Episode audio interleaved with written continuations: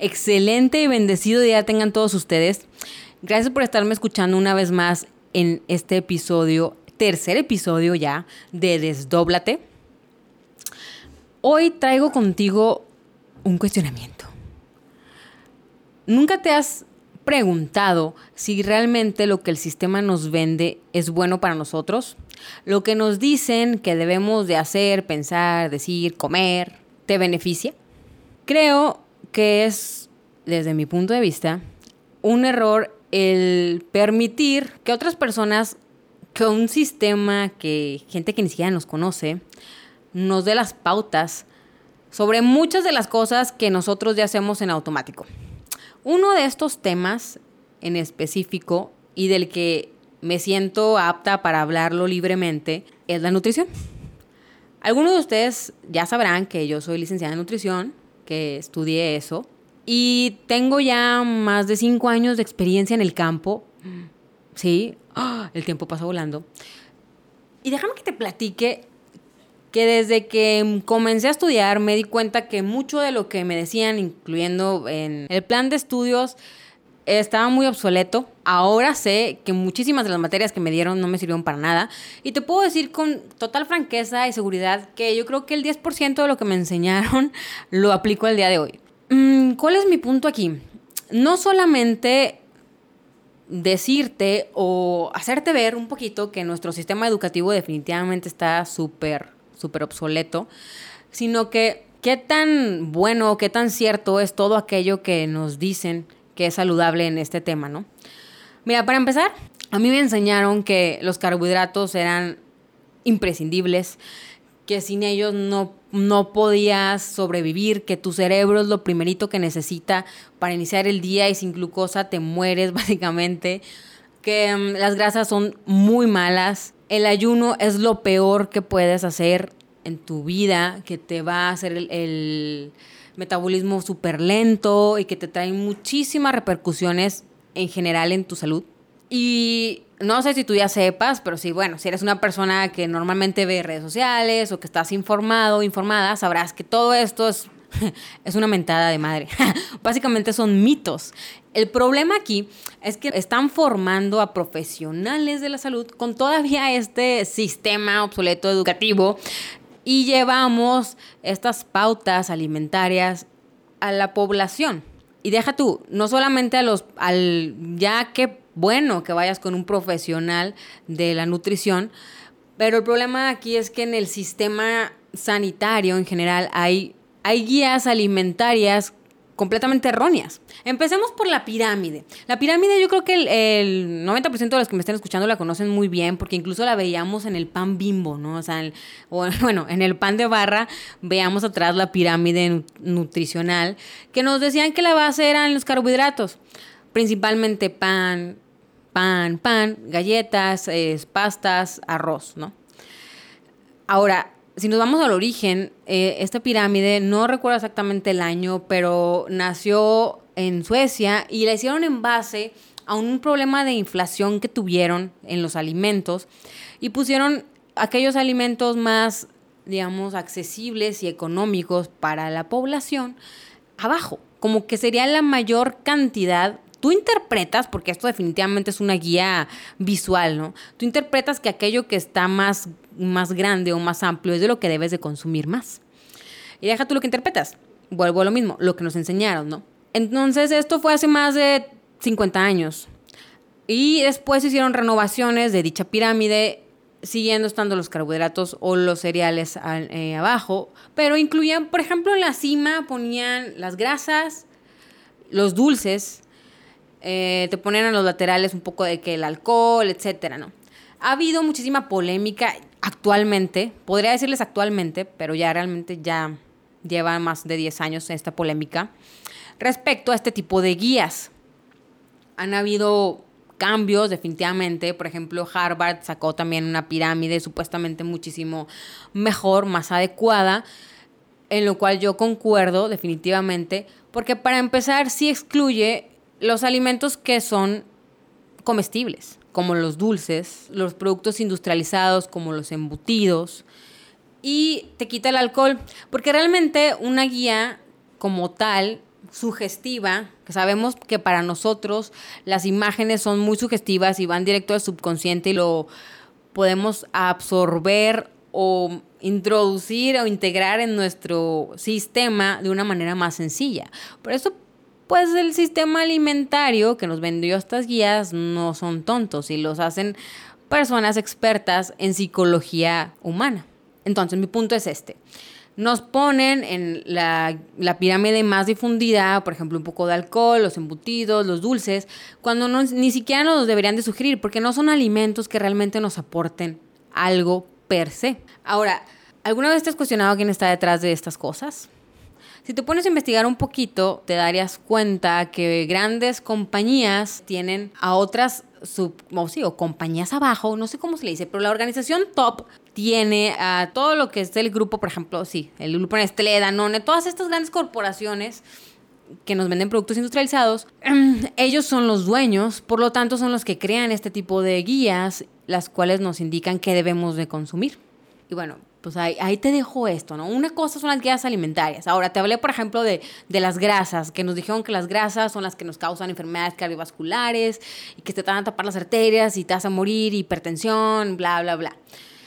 Esta falsa información se empieza a crear en los años, después de los años 50, con la era de la industrialización, que comenzaron a salir todos estos aceites comestibles de soya, de maíz, etcétera, etcétera y nos dijeron que las grasas saturadas, las grasas, no sé, la manteca de puerco, por ejemplo, y todo eso que comíamos de producto animal era pésimo. El huevo, por Dios.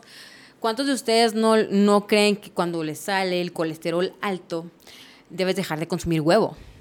Pues déjame que te diga que el huevo es uno de los alimentos más saludables y completos que existen porque tiene todo. Tiene proteínas, grasas esenciales, eh, obviamente vitaminas, minerales. Y es además muy accesible. Una de las ventajas del huevo, por ejemplo, como yo, es que puedes tener a tus gallinitas. Yo, yo el huevo lo adoro porque en verdad, bueno, no lo adoro, pero sí, me gusta mucho el huevo en general. Pero me encanta introducirlo en las dietas porque sí, como te mencioné, es muy completo. Pero ¿qué pasa? Nos dijeron que es alto en colesterol. ¿Sabías tú que el colesterol es esencial para ti? Sin el colesterol no podríamos sobrevivir. Nuestras células, todas y cada una de ellas, tienen una membrana, como una capita, que está compuesta de fosfolípidos, principalmente de colesterol. Nuestro cerebro se nutre con colesterol. Y nos dijeron que era malo y que existía el HDL y el LDL, LDL, perdón, y que el LDL es el colesterol malo y el HDL es el colesterol bueno. Déjame que te diga que eso también es falso. Recientes estudios han demostrado que no es el LDL, LDL o Low Density Lipoprotein, es colesterol de baja densidad, el malo, sino el LDL oxidado. Obviamente en los estudios que nos hacen no nos toman en cuenta este tipo de colesterol y nos dan un parámetro. O sea, a ti nada más te dicen que tienes colesterol alto y ya por eso estás mal en todo. ¿Qué es lo que quiero decir?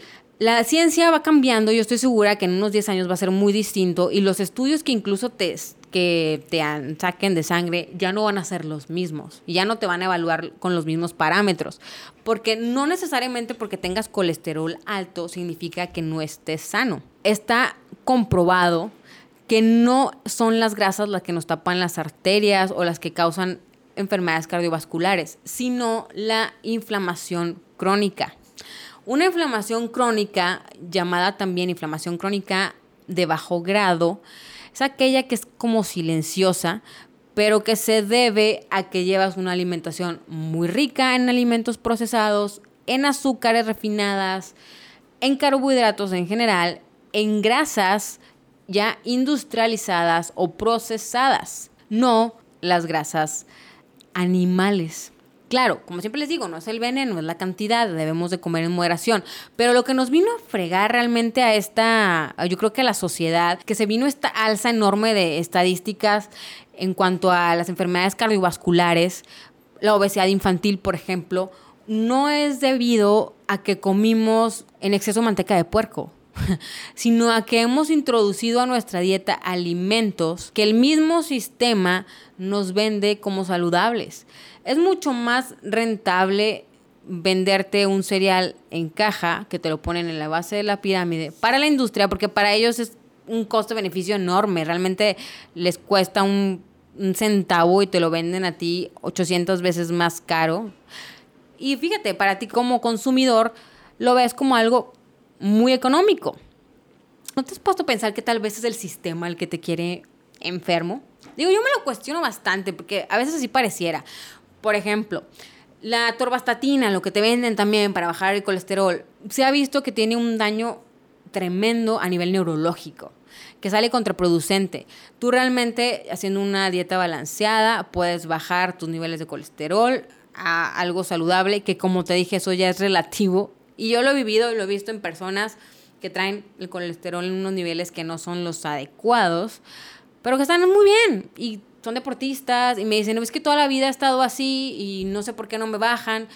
Pues porque no tiene nada de malo, porque tu organismo es de esa manera. Nos dan parámetros y pautas basados en estudios o en información ya desde hace del año de la cachetada y, no, y, y se rehusan a sacar a la luz los nuevos estudios que indican todo esto que les estoy platicando. ¿Por qué? Porque a la industria no le conviene, porque es muchísimo más económico o muchísimo mejor para ellos que te sigan vendiendo los aceites vegetales, los cereales, el arroz, todo ese grupo de alimentos y además volverte dependiente de los supermercados. La verdad, si tú tuvieras, te repito, en tu casa todo lo que necesitas para alimentarte, pues cuánto dinero no le estarías quitando a la industria, ¿no? Digo, lo quiero dejar esta información por ahí. Y bueno, mira, ¿hasta qué viene todo esto? Pues mira, mmm, realmente es, es, un tema en el que yo te puedo platicar porque pues, lo vivo diario. El gluten, por ejemplo, el pan es otro tema, ¿no? Increíble que nos vendieron como que es lo mejor del mundo, el pan integral, de los mil granos. Cuando no nos dijeron que el gluten que consumimos ahora o el trigo que consumimos ahora está genéticamente modificado y es completamente contraproducente para nuestras células. Es súper inflamatorio y, y, este sí, créeme que te tapa las arterias o te causa enfermedades cardiovasculares. ¿Sabías tú que las personas, por ejemplo, con Parkinson, autismo, eh, niños diagnosticados con déficit de atención, con hiperactividad, cuando les quitan el gluten de la dieta, les hacen un, un plan alimenticio cetogénico, muchas de las veces este diagnóstico se les retira. Realmente no es que eran este, o que tenían toda esta serie de problemas, ¿no? Sino que nada más tenían una alergia o una hipersensibilidad a cierto elemento que está presente en los alimentos. Y muchas de las cosas, aparte que nos venden como saludables, no lo son, como todas las barritas, todo lo que te venden con código de barras, pues cuestiónatelo, porque realmente viene de un proceso industrializado que está lleno de aditivos, de conservadores, que tu cuerpo no está apto para realmente metabolizarlo. Nos dicen, nos venden la idea de tratarnos las enfermedades, más no de prevenirlas. Buscan tapar el sol con un dedo y volvernos cada vez más dependientes a esta industria enorme que es el cartel farmacéutico que te quiere enfermo e infeliz o atontado, porque bueno, estás deprimido, tómate un ribotril y, y te merma realmente tu estado consciente. Esto está mi punto de vista algo nefasto, triste, si es que mm, no nos hemos dado cuenta, yo estuve en ese punto en el que todavía ignoraba esto y ahora me siento libre de elegir lo que creo que es bueno para mí. Ahora no, no estoy satanizando nada, ni te estoy diciendo que te vayas a los extremos o no, simplemente que te cuestiones y que realmente te conectes contigo. Y es que es algo genuino, nosotros sabemos lo que es bueno para nuestro cuerpo, para nuestro organismo. Sin embargo, nos seducen con toda esta mercadotecnia pues deliciosa, porque incluso, por ejemplo, yo no tomo coca, pero voy al cine y escucho cómo se, la coca se abre y la espuma y se me antoja, es algo inevitable. Pero, en serio, los que están detrás de ellos son unas personas súper listas. Bueno, ya ahorita ya es inteligencia artificial, que créeme que tus redes sociales te conocen más a ti que tú mismo. Y se encargan de manipularte hasta cierto punto. Y bueno, como les dije en el primer episodio, este podcast realmente se trata de que vayas hacia la salida, que es hacia adentro, que te lo cuestiones todo.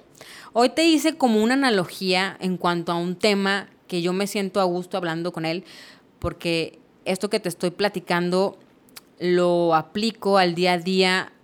He definitivamente estado a prueba y error.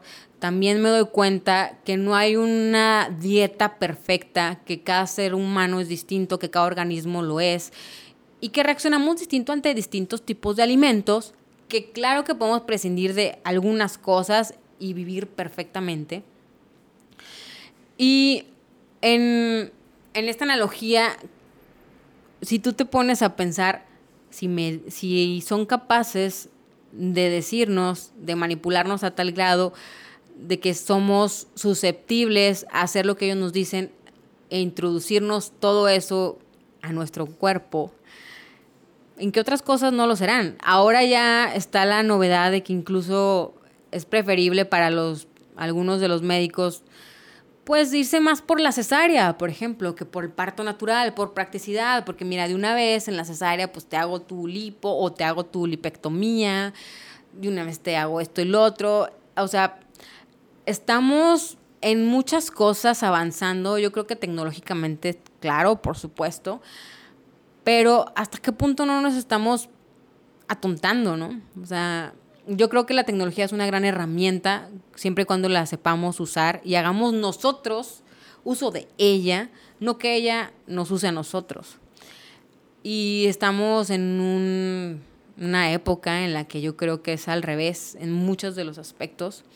Definitivamente, claro, en Internet hay mucha información de todo, pero yo te invito a que antes de incluso lo que yo te diga, mm, lo compruebes por, por ti mismo y que investigues, por supuesto, pero sobre todo que te conectes contigo, que realmente hagas a un lado aquello, todo, todo aquel estímulo externo y veas que es bueno para ti, en este momento de tu vida que es bueno para ti. En mi experiencia, te soy muy franca, ahorita estoy con ayuno intermitente, ya he entrado con la dieta keto, ya he hecho muchas cosas, una temporada como quesos, otra temporada la dejo de comer, o sea, unos días agarro, no, una temporada como pro huevo, tengo muchos años que no como pollo, o sea, vaya, y créanme que me siento muy bien, y lo he experimentado en todos los niveles, emocional, psicológico, y es importante porque no se trata de lo que es bueno para los otros, sino lo que es bueno para mí,